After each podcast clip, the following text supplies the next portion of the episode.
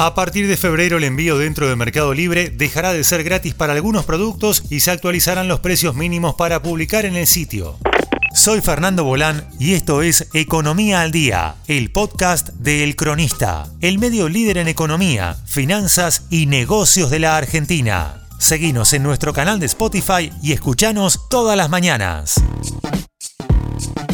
Mercado Libre es la plataforma de e-commerce número uno en Argentina. Mercado Libre.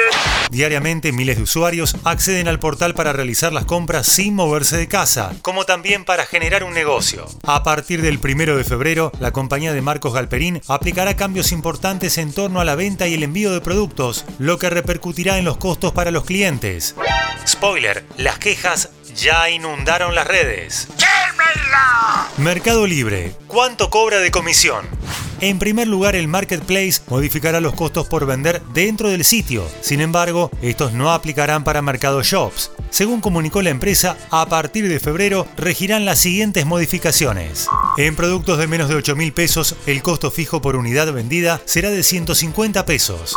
El precio mínimo para publicar será de 250 pesos y para vender productos de menos de 200 pesos, Mercado Libre sugiere armar publicaciones nuevas ofreciendo packs de varias unidades. A pesar de estas reglamentaciones, el sitio de Mercado Libre recuerda, publicar en nuestra plataforma es gratis, solo pagás cuando la venta ya está concretada en algunos tipos de publicación. ¡Qué buen! Por otro lado, Mercado Libre también ajustará las condiciones de envío.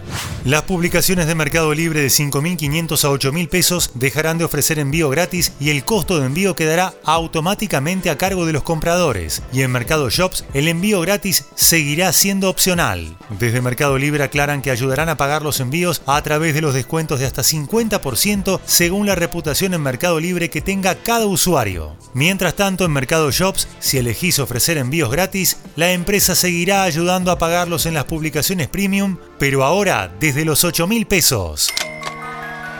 Esto fue Economía al Día, el podcast de El Cronista.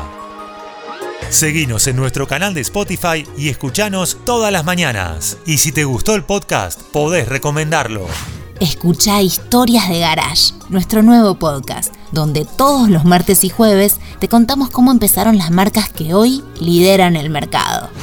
Guión y coordinación periodística, Sebastián de Toma. Producción, SBP Consultora. Hasta la próxima.